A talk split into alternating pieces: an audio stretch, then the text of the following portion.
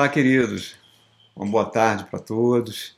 Estamos aqui na nossa meditação semanal na Palavra de Deus e hoje eu gostaria de abordar um tema com os irmãos que são duas características da nossa personalidade que nós precisamos.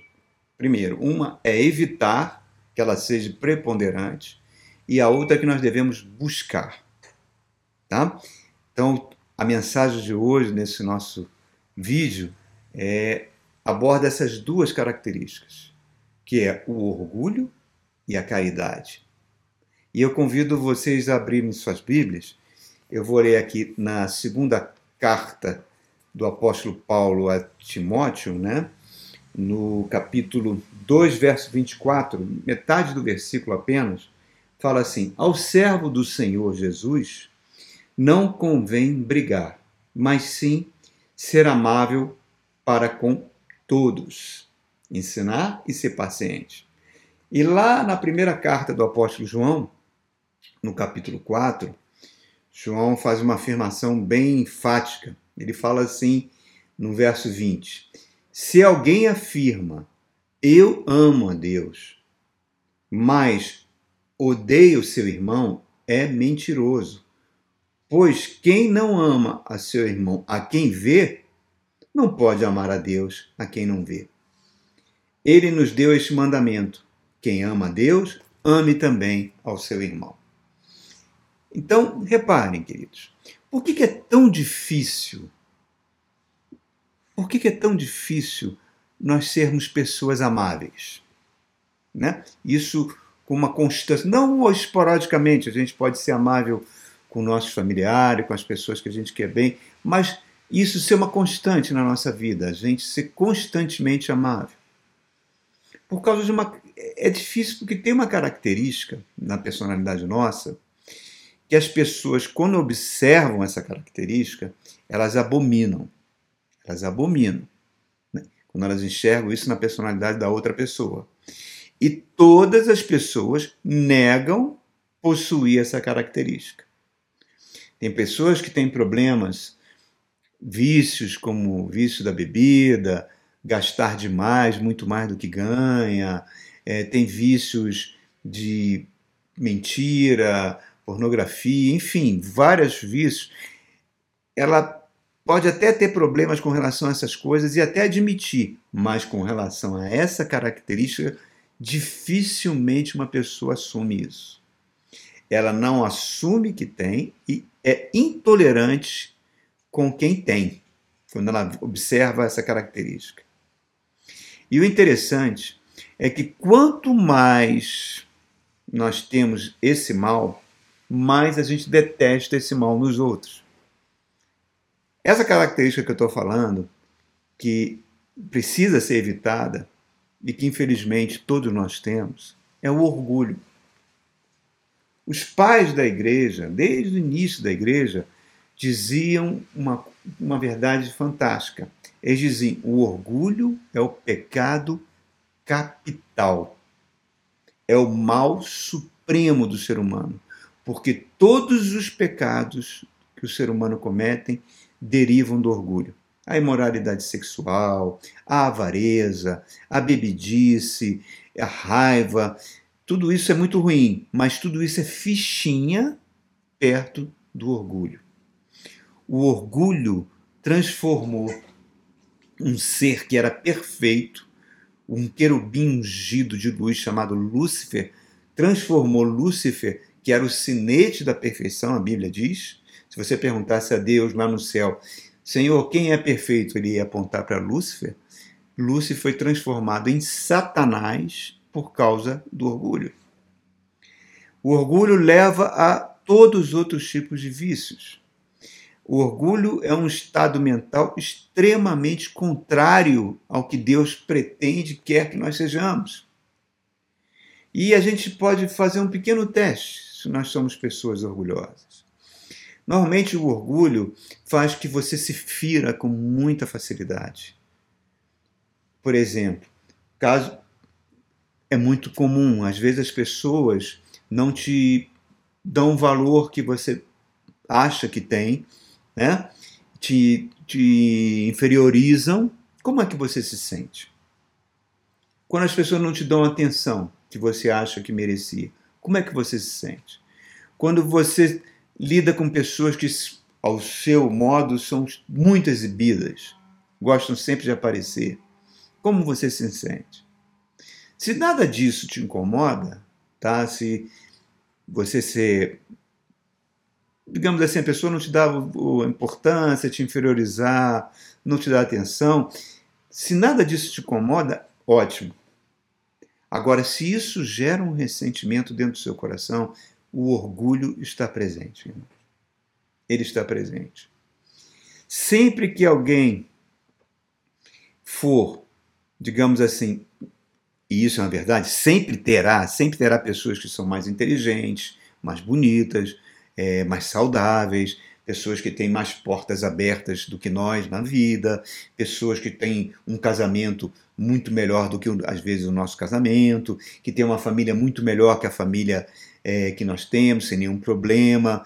Em suma, se essas coisas nas outras pessoas te chateiam, tá? Aí você fala, não, então, é um, se você fica chateado é porque você no fundo tem um pouco de inveja. Sim, mas a inveja é um subproduto do orgulho. O orgulho é o pai da inveja. E olha que a inveja eu considero a pior das macumbas. A inveja a Bíblia chama a podridão dos ossos, mas o orgulho é pior do que a inveja. O orgulho, ele é essencialmente competitivo. Competitivo. É, tem até aquele ditado, dois bicudos não se beijam. A pessoa orgulhosa, ela não se contenta em ter algo, ela quer sempre ter algo que seja mais do que o outro. Ela nunca admitirá ficar numa posição inferior ao outro. É, às vezes a gente vê, ah, o fulano tem orgulho de ser rico, o fulano tem orgulho de ser bonito. Não, ele tem orgulho de ser mais rico do que você. Ele tem orgulho de ser mais bonito do que alguém. Porque se todas as pessoas fossem iguais, você não teria o orgulho. Porque o fogão que queima, que, que gera combustão para que o orgulho fique sempre atuante, é a competitividade. É o prazer que ele provoca na natureza humana da pessoa sempre se sentir superior ao outro, ter mais do que o outro. A ganância ela pode levar duas pessoas a competirem. Por exemplo, é, às vezes as duas pessoas não precisam de tanto dinheiro, mas elas vão buscar ter mais dinheiro porque a pessoa que é orgulhosa, ela quer mostrar que tem mais poder do que o outro. Quando o poder da competição acaba, o orgulho também acaba. Então, todos os males do mundo, irmãos, todos os males do mundo que você pode atribuir à cobiça humana, ao egocentrismo humano, todos esses males resultam do orgulho. O orgulho faz que uma pessoa que seja um rival seu vire um inimigo seu. O orgulho é a causa de todas as desgraças. Todas as desgraças que acontecem nas nações, que acontecem dentro das famílias, desde a criação do mundo. Que coisa terrível. Que coisa terrível. Vícios como bebida. Repare só, algumas pessoas que têm problemas, que têm vícios com bebida, com jogo, até com práticas sexuais ilícitas, essas pessoas, de uma forma ou de outra, mesmo de forma errada, elas têm pessoas que são afins a elas, que se reúnem a elas, até para praticar os mesmos vícios, certo? é, os companheiros de bebida, né, como exemplo. O orgulho não permite nem isso. O orgulho ele sempre traz no seu bojo uma inimizade constante.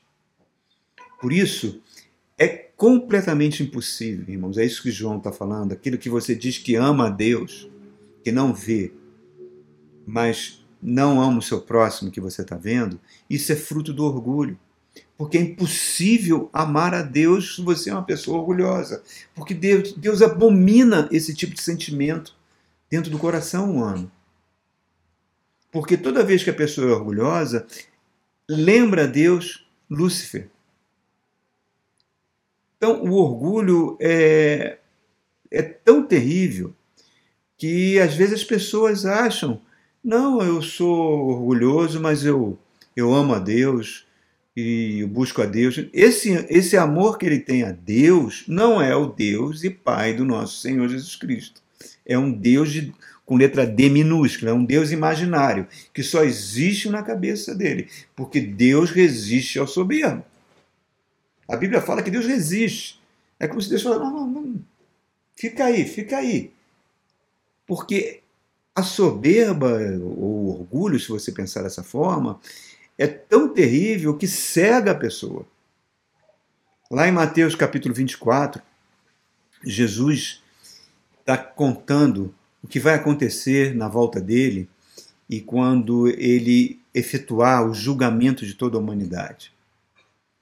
E vão se apresentar diante de Jesus muitas pessoas que vão dizer: Olha, Senhor Jesus, eu te conheço, eu servi a ti, eu expulsei demônios no teu nome, eu pratiquei milagres no teu nome, eu fiz curas em teu nome. E Jesus vai olhar para essas pessoas e vai falar uma frase que eu espero que ele nunca fale para mim nem para você. Jesus vai falar: Não os conheço. Por quê? Porque o orgulho nos afasta de Deus. É como se Deus não nos conhecesse. Então é algo completamente incompatível uma pessoa que se diz cristã ser orgulhosa. Porque ela vai estar em estado de inimizade constante contra Deus e contra o seu próximo. O Salmo 133 fala como é bom que os irmãos vivam em união. O nosso Deus é um Deus coletivo. O Pai que Jesus ensinou na oração é o Pai nosso, não é o Pai meu. Deus sempre abençoa no coletivo. O corpo de Cristo é formado por muitas pessoas que adoram o Senhor Jesus. Então, reparam, é sempre no coletivo. E quando a gente cai nessa cilada de morte, que é o orgulho, a gente fica, além de ficar extremamente individualista, a gente se afasta de Deus de tal forma que, como é que eu posso dizer? É como se a gente estivesse cavando a nossa sepultura eterna, irmãos. É muito grave isso. Qualquer tipo de vício, qualquer tipo de vício que Satanás e seus demônios podem lançar sobre o ser humano é obra do diabo, tudo bem. Mas o orgulho não, o orgulho brota do coração humano, brota da nossa natureza. Cria uma cilada de morte para nós. É algo espiritual, imortal. É como se viesse direto das profundezas do inferno. Ele corrói o orgulho, a pessoa orgulhosa. O contentamento é corroído. É muito difícil uma pessoa orgulhosa viver em família, viver em coletividade. Porque a possibilidade de amar dela fica bloqueada. Porque a pessoa fala: eu me basto, eu não preciso de ninguém. Eu sou tal. Reparem, a vaidade é muito ruim, mas a vaidade não é o orgulho. A vaidade é um, é um sentimento negativo a vaidade é, é, é uma pessoa vaidosa, é uma pessoa que busca elogios, que busca ser aprovada, que tem prazer em receber aplausos, receber likes, receber, saber que as pessoas gostam dela. E isso faz bem de alguma forma para a sua autoestima, ok? Mas o orgulho é diferente. Porque o orgulho, ele é muito mais grave que a vaidade, porque enquanto o vaidoso busca um elogio, o orgulho, a pessoa orgulhosa não faz a menor questão disso, porque ele se basta, ele despreza as pessoas dos outros. Eu não preciso de ninguém. E quando a pessoa pensa dessa forma, ela está chegando no fundo do poço da sua vida espiritual. A vaidade, ela é menos perigosa, apesar de ser reprovável, né? porque ao buscar elogio, ao buscar admiração, é um comportamento infantil da personalidade.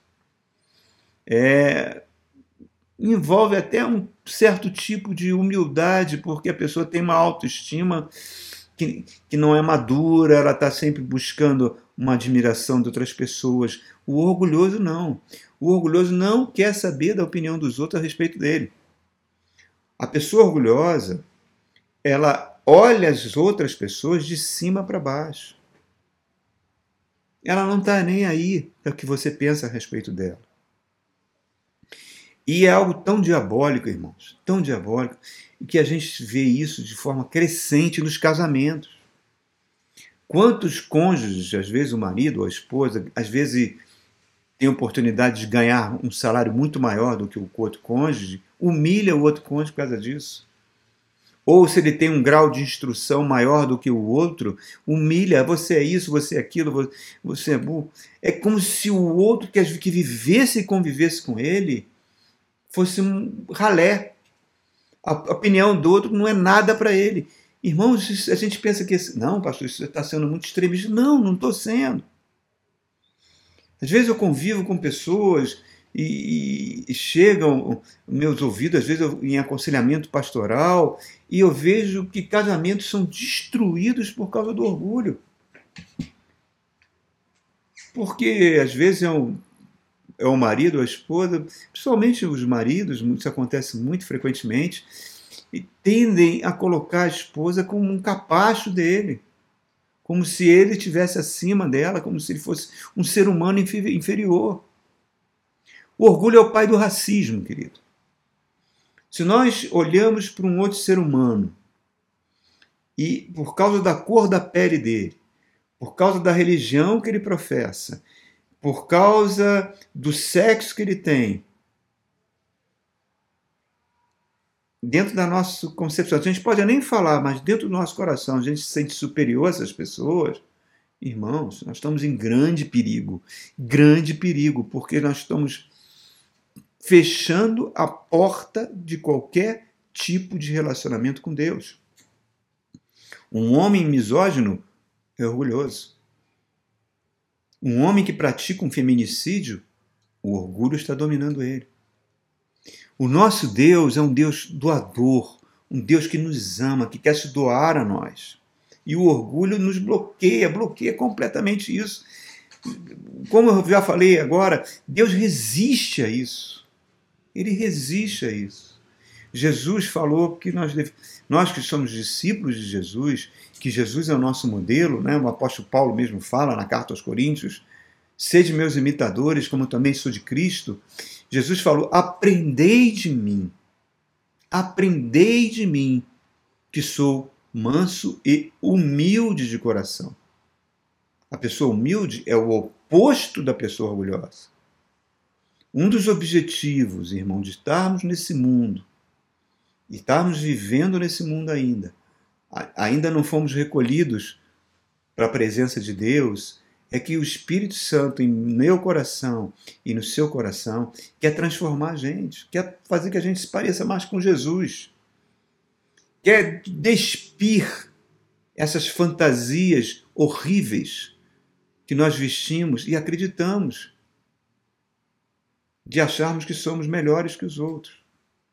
O Espírito Santo, ele muitas vezes, ele faz isso com uma maestria muito grande e nós precisamos ter essa percepção ele muitas vezes usa as pessoas como fossem espelhos nossos. Espelhos. Porque nós, a pessoa orgulhosa não se enxerga que ela é orgulhosa.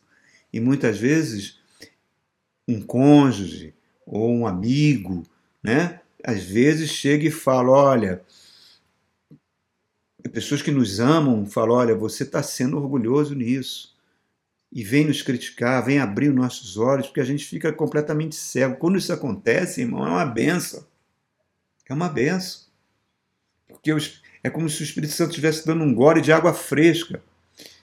E se você admite isso, se você é, se humilha na presença de Deus, confessando o pecado do orgulho, pedindo ajuda a Deus, Deus vai trazer revelações para vocês cada vez maiores melhores.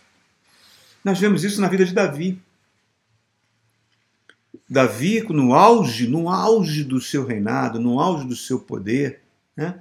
a Bíblia conta que Davi os seus exércitos tinham ido para a guerra e Davi ficou no seu palácio, subiu ao terraço, viu uma mulher se banhando, achou aquela mulher formosa, linda, perguntou quem era, todos os, os, os servos de Davi falaram, olha Davi, essa mulher é esposa do teu general mais fiel, daquele que está lutando contigo nas batalhas desde que você fugia de Saul no deserto. Urias, um homem extremamente fiel a ti. O orgulho de Davi sobe a cabeça de tal forma que ele não quer nem saber disso. Ele manda chamar a mulher, tem relações sexuais com essa mulher, engravida essa mulher. Quando sabe que ela engravidou, manda, cria um estratagema para que Urias fosse morto no campo de batalha. Olha só o que, que pecado faz, irmãos. Como o pecado é tenebroso, né? e depois fica numa boa, tranquilo, achando que está tudo bem, que ele se safou daquilo. Mas Deus, irmãos, nosso Pai querido, Ele não vai permitir, mas não vai mesmo, que o orgulho cresça nos nossos corações e venha dominar nossa personalidade. E que Deus faz? Vai levantar um espelho para Davi olhar, chamado o profeta Natan Natan recebe uma ordem de Deus né, para confrontar o rei Davi. É uma coisa extremamente perigosa naquela época. Se você confrontar um rei, você podia perder a cabeça. Natan vem e conta uma história qualquer que dentro do reinado de Davi havia um homem que tinha uma ovelha que ele amava muito aquela ovelhinha. Era um animalzinho de estimação dele. Anos e anos com ele, ele tratava como se fosse uma filhinha dele. E veio um homem muito rico, muito poderoso, que tinha milhares de ovelhas, né? não, não, e resolve fazer um churrasco e manda os seus capangas tomarem a ovelhinha daquele homem e sacrificarem para fazer um churrasco para seus amigos. Natan conta essa história para Davi, Davi fica indignado, fica com ódio, fica com raiva e fala: Esse homem não merece viver vou caçar esse camarada aqui, esse cara não merece viver. E quando ele acaba de falar essa frase, o profeta aponta o dedo e fala: Você é esse homem. Eu tirei você, você não era nada. Deus está falando contigo, Davi. Você não era nada. Eu tirei você do. Você era um simples pastor de ovelha e transformei você em rei de Israel. Você podia ter a mulher que você quisesse, mas você cobiçou a mulher do seu general mais fiel e matou a única esposa que ele amava tanto. Quando Davi recebe aquilo, é como se aquela venda dos olhos que estava. O orgulho nos cega completamente, né? Caísse por terra. Ele cai em si, ele cai no chão, começa a ver o pecado horrível que ele cometeu. Pede a Deus misericórdia, diz, confessa, Senhor, pequei contra, contra os céus, contra ti. Quer dizer, ele se derrama, ele se arrepende. E Natan pronuncia a sentença. Olha, Deus te perdoou, Deus não vai te matar. Mas o filho que, que vai nascer no ventre dessa mulher, ele não vai viver. E várias coisas que você cometeu vão acontecer na sua vida, fruto desse adultério que você cometeu e desse, devido ao seu orgulho. E a gente vai lendo a história do rei Davi, a gente vai vendo que como aquele adultério trouxe tanta desgraça na sua família, irmãos matando irmãos, o filho que ele amava tanto forma um exército e faz uma, quer dizer, uma guerra civil contra o pai. Reparem, Deus perdoou Davi, mas as consequências do pecado de Davi permanecem.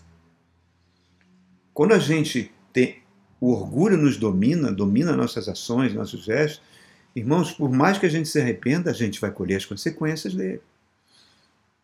E tem uma passagem, quando Absalão toma o poder, o filho de Davi, Davi é obrigado a fugir.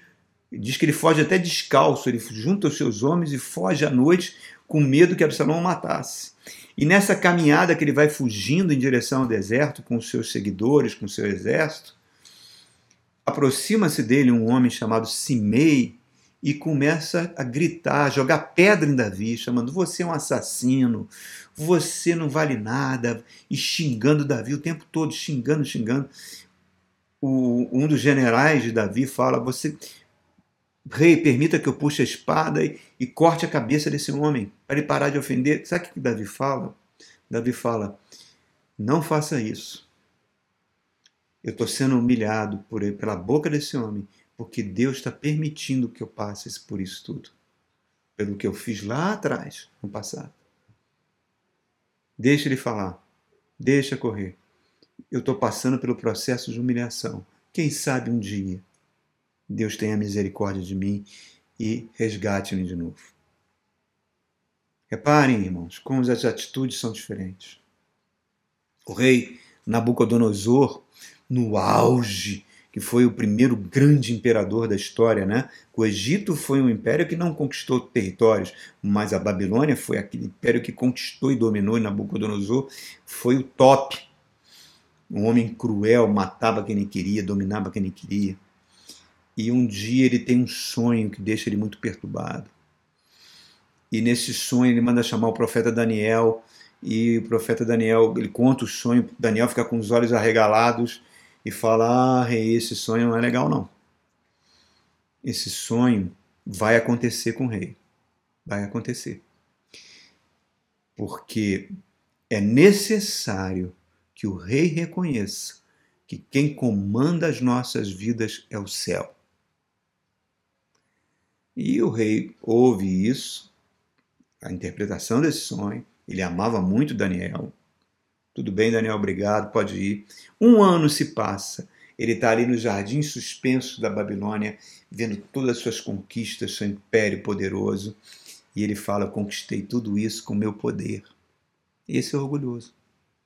E diz a Bíblia que naquele instante ele perde a sua lucidez.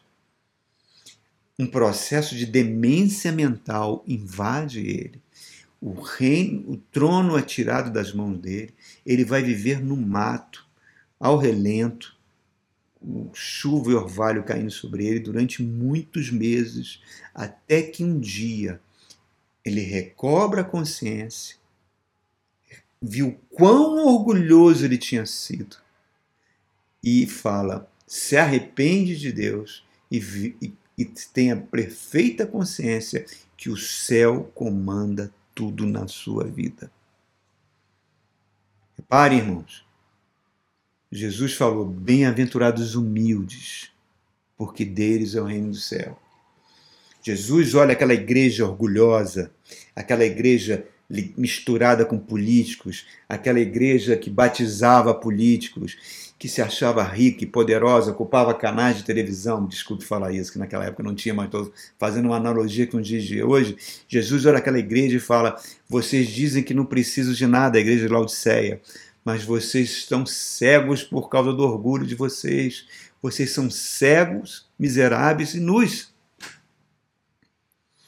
E Jesus conta isso em várias parábolas, o perigo disso. Né? Na parábola do rico e de Lázaro, o rico olhando para Lázaro, o rico não estava nem aí para aquele mendigo que estava na porta da casa dele, nunca deu assistência, nunca se importou com ele, para ele era, era nada. E os dois morrem. E Jesus fala de forma clara, clara. Você pode abrir sua Bíblia. Ele fala: o rico foi para o inferno, em tormentos. Depois, em outra passagem, ele conta a história de outro rico, homem, outro homem poderoso, que teve uma super colheita do seu, do seu agronegócio, né? Fez ele falou, como é gente, eu preciso fazer um celeiro gigantesco, porque é tanto dinheiro que eu estou ganhando, que agora eu vou só aproveitar a vida com esse monte de dinheiro. E Jesus olha e conta essa história e diz que Deus chama esse homem de louco. Porque não adianta amontoar riquezas para si se não é rico para Deus? E como é que eu sou rico para Deus? Primeiro de João está falando para a gente. Como é que se eu digo que amo a Deus e odeio, meu, odiar é ser indiferente. Se eu sou indiferente ao meu próximo, eu odeio. Olha, queridos, enquanto a gente não reconhecer que esse processo de orgulho pode nos dominar. Às vezes a gente acha que não é prepotente, é orgulhoso. Se você já acha isso, você já está sendo orgulhoso. Porque enquanto essa ficha não cair, esquece vida com Deus. Pode esquecer, irmãos. Perda de tempo. Perda de tempo. Então, queridos, nós precisamos, precisamos, precisamos, precisamos do antídoto contra o orgulho, que é o título da nossa mensagem, quando eu falo orgulho e caridade. A caridade, a caridade, a prática da caridade, você tomar a determinação de ser uma pessoa caridosa, a prática da caridade é o melhor antídoto contra o orgulho. É a virtude cristã por excelência. Ser, fazer caridade é muito mais do que dar esmola aos pobres. É exatamente não entrar nessa advertência de 1 João 4, que uno diz que você diz que ama a Deus, mas odeia o seu próximo. É ter a preocupação com o próximo. Como é bom que os irmãos vivem união. Agora, a caridade não depende das minhas emoções, não depende dos meus sentimentos. É uma decisão que eu tenho que tomar em relação ao meu próximo. Eu tenho que decidir. Não é. Eu sei que muitas vezes tem pessoas que são simpáticas para nós, que a gente tem uma certa afeição, podemos gostar ou não. Isso não, é, não tem problema nenhum. Problema nenhum. A gente, às vezes a gente gosta mais de algumas pessoas do que outras, não é?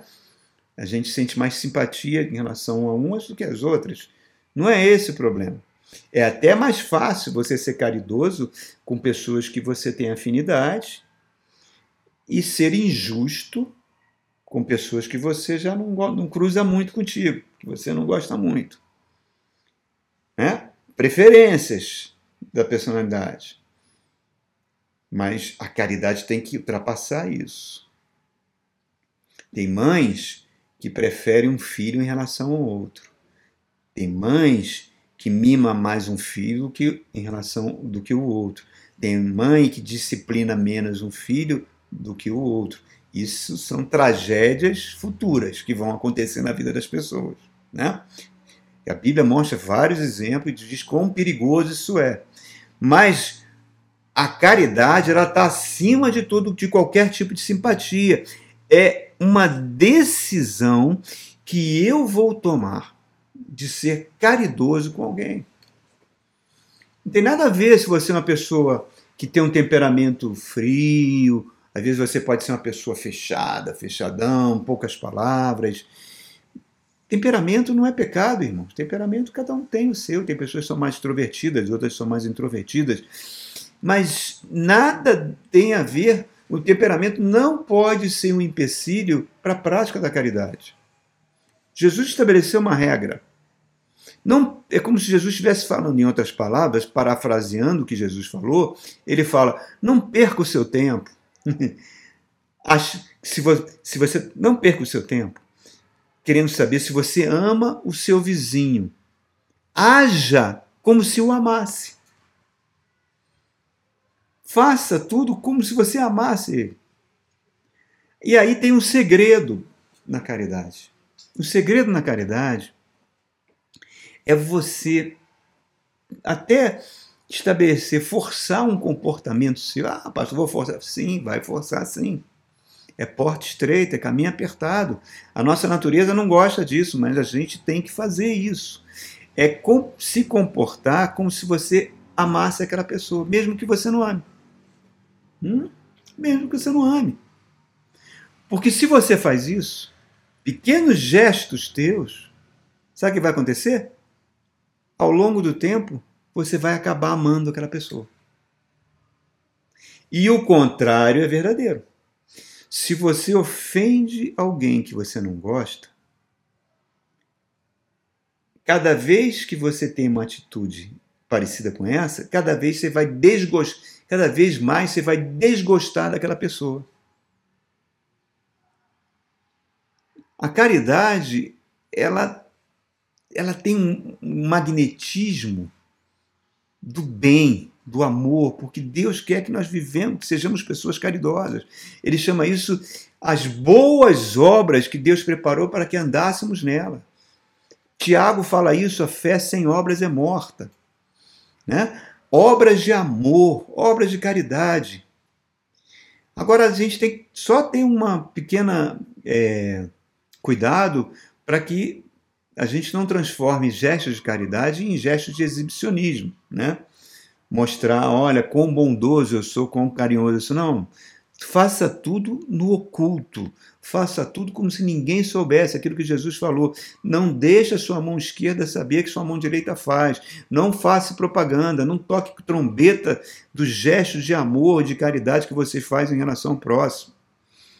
Guarde só para você, porque Jesus falou: o nosso Pai, o nosso Deus que vê no secreto, sabe. É isso que ele importa. Fazer o bem sem interesse vai fazer você amar mais. E o contrário é verdadeiro, irmãos. Quanto menos bem você fizer com relação à pessoa, e aí o orgulho é que está presente para impedir isso, mais você vai desgostar daquela pessoa. A Bíblia fala, tanto no livro de Provérbios quanto no capítulo 12 de Romanos: se teu inimigo tem fome, dá de comer. Se teu inimigo tem sede, dá de beber. Eu, quando era menino, bem menininho mesmo, aí, uns 6, 7, 8 anos, eu morei num conjunto residencial no subúrbio da Penha, no Rio, onde havia muita falta de água. E naquele conjunto havia uma vizinha que tinha uma implicância com a minha mãe. Minha mãe veio da Paraíba e ela xingava minha mãe, falava Paraíba, Paraíba daqui, Paraíba dali. E minha mãe era muito católica, muito cristã, tinha muito, muito educação, muito ela era uma pessoa muito tranquila, né? Dificilmente eu via ela revidar, nunca revidava essas ofensas. E aquilo às vezes me deixava irritado, com uma e essa vizinha era muito grosseira, usava palavras de baixo calão. Gente, era quase todo dia isso. E um dia houve uma falta d'água tão terrível ali no, naquele conjunto residencial, de dias, que, e que e minha mãe, eu nunca esqueço esse gesto, ela, ela, ela foi na geladeira, pegou vários cubos de gelo, colocou numa chaleira, ligou a água, derreteu aqueles cubos de gelo, formou assim, tipo uns dois litros d'água, chegou para mim, que era menino, e falou: ó, pega essa água, leva lá na Dona Celeste, que já passou, já faleceu há muitos anos, né? Bata na porta dela e diga: ó, minha mãe está mandando isso para senhora. Eu achei aquilo um absurdo, mas eu obedeci. Peguei, levei, toquei a campainha, ela abriu a porta e eu falei: ó, minha mãe mandou entregar isso para senhora. Ela derreteu uns cubos de gelo, talvez ela esteja precisando de água. Gente, aquela senhora tremeu toda. Brasas vivas estavam sendo colocadas na cabeça dela. E ela se tornou a maior defensora da minha mãe. Minha mãe tinha, na época, 53 anos de idade. E ela veio falecer no ano seguinte, com 54 anos de idade, de câncer essa vizinha, durante toda a doença da minha mãe, esteve ali ao lado dela. E quando a minha mãe partiu, o Senhor recolheu ela, ela chorava, chorava, chorava. Ela não se conformava. Por quê?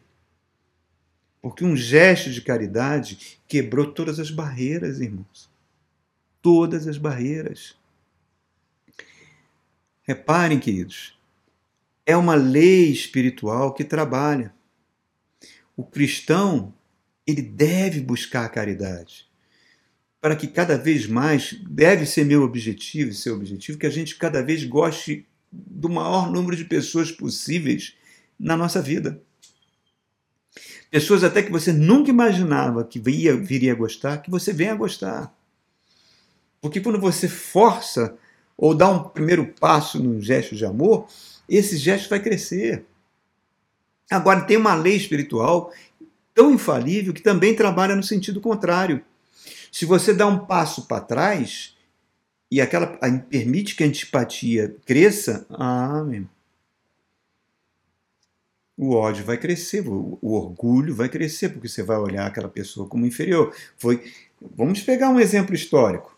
Primeira Guerra Mundial, a Alemanha perdeu a guerra, quase no finalzinho, ali em 1918, e começou a criar um sentimento num pequeno grupo de alemães, inclusive de um cabo que tinha lutado a Primeira Guerra Mundial, não era alemão, era austríaco, chamado Adolf Hitler, que a Alemanha perdeu a guerra porque os banqueiros judeus tinham retirado o dinheiro da Alemanha, que financiava a guerra. Sem entrar no mérito se isso era verdadeiro ou não, isso começou um a falar com o outro, um a falar com o outro, acabou a guerra, organizaram-se num partido político, né? E esse partido político começou a Alemanha passando por dificuldades terríveis depois da guerra, por causa de um tratado dos, dos países que venceram a guerra, que o tratado de, que estava acabando com a economia, gerando desemprego, inflação. Esse partido cada vez vai regimentando mais pessoas e sempre falando que os judeus eram culpados por aquilo tudo. Quando esse partido, que é o partido nazista, né, chegou ao poder na década de 30 e, e Hitler foi eleito chanceler da Alemanha, as perseguições com os judeus só cresceram. Né? Teve a Noite dos Cristais, que eles derrubaram, eles atacaram as lojas dos judeus. Daqui a pouco os judeus estavam sendo despojados dos seus lares, perdendo as suas lojas, estavam sendo concentrados em guetos. Isso por e à medida que a Alemanha entra na Segunda Guerra Mundial e vai conquistando vários países, ela a preocupação militar ficou em segundo plano. A preocupação principal era aniquilar os judeus. Repare como uma antipatia foi crescendo, crescendo no coração do povo alemão e se transformou em ódio.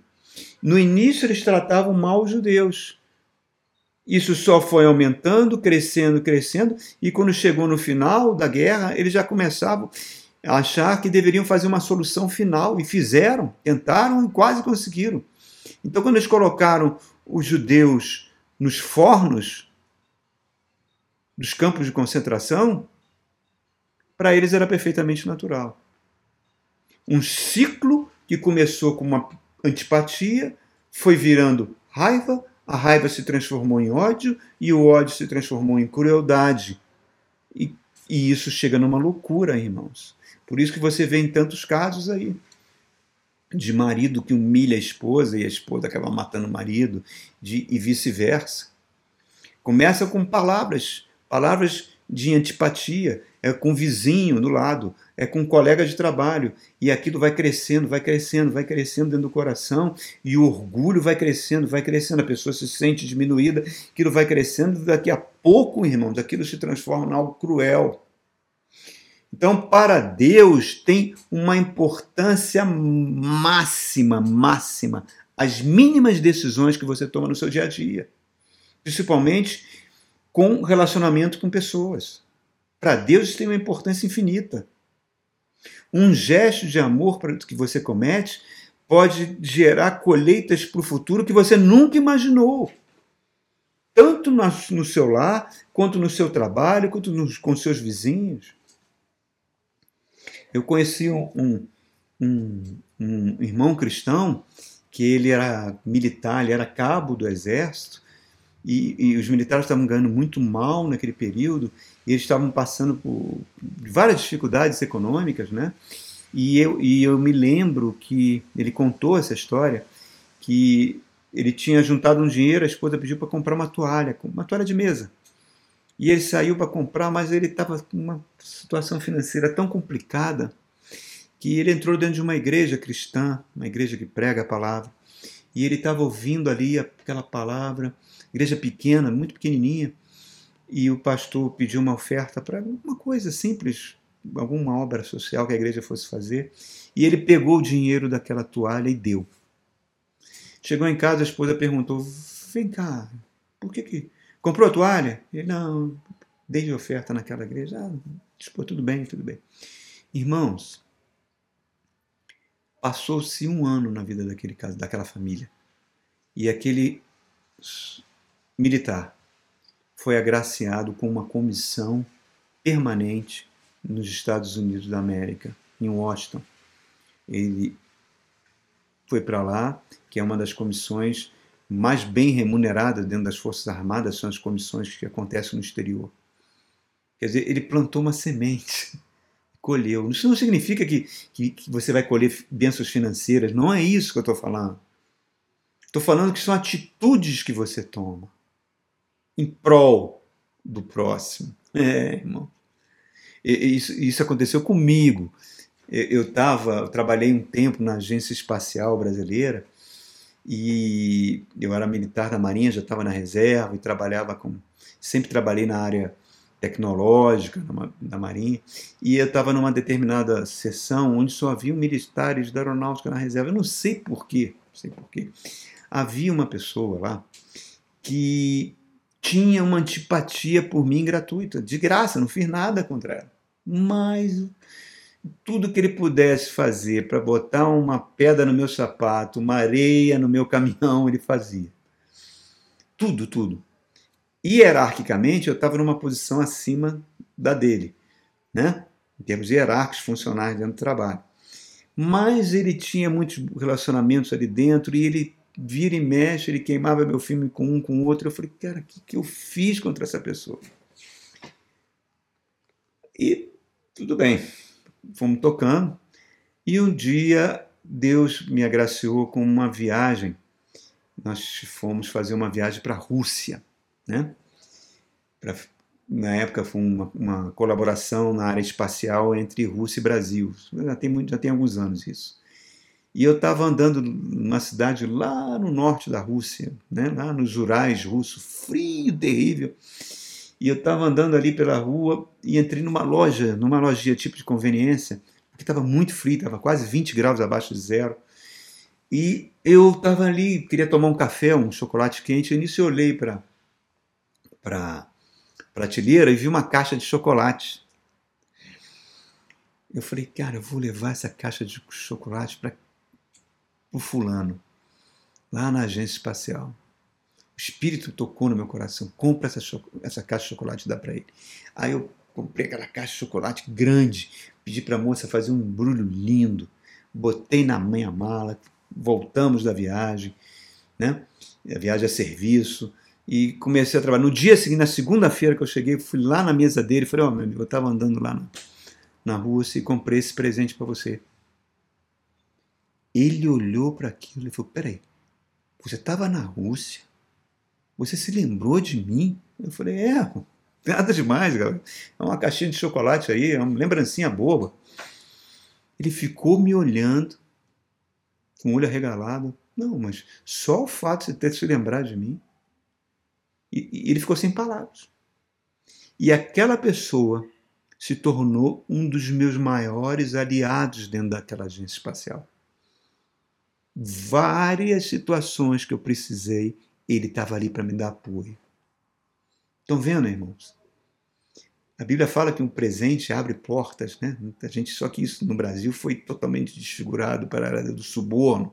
Isso não tem nada a ver com suborno. Isso tem em gestos de caridade, gestos de consideração, gestos de amor.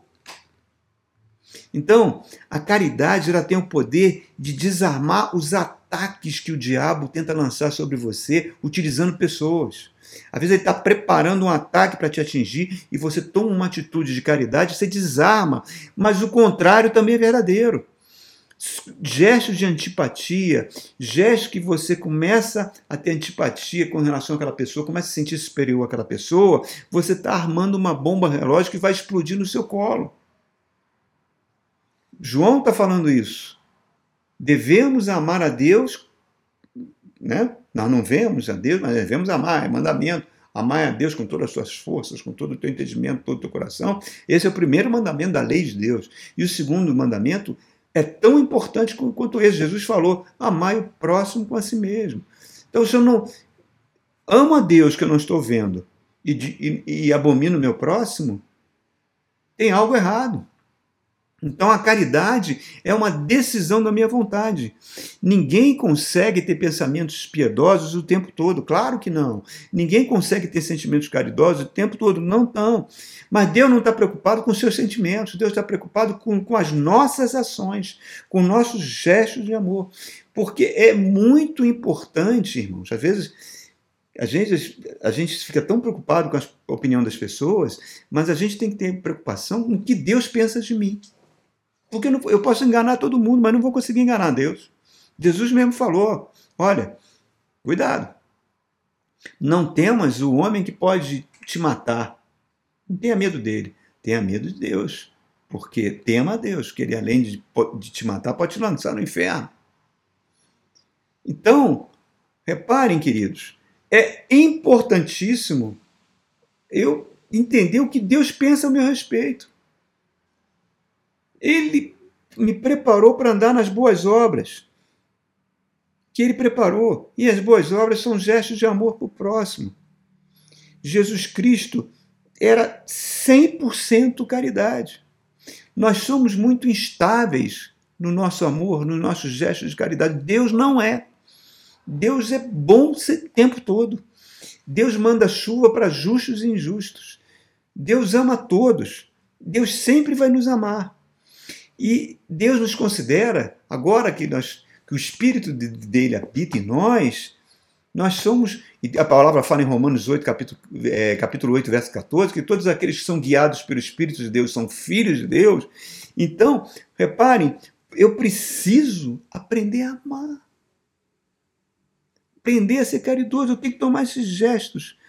Porque se Deus observar, apesar dele nos amar tanto, se ele observar que em nós o orgulho está crescendo no nosso coração, e a Bíblia fala, que, lá no livro de Hebreus, que Deus é Pai e ele, como Pai, não é um Pai negligente na educação dos seus filhos, ele vai nos disciplinar.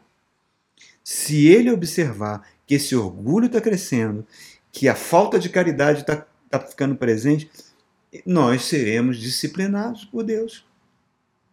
Deus é implacável com relação ao orgulho. Deus não quer que haja separação entre nós e Ele, Ele quer a gente junto dele.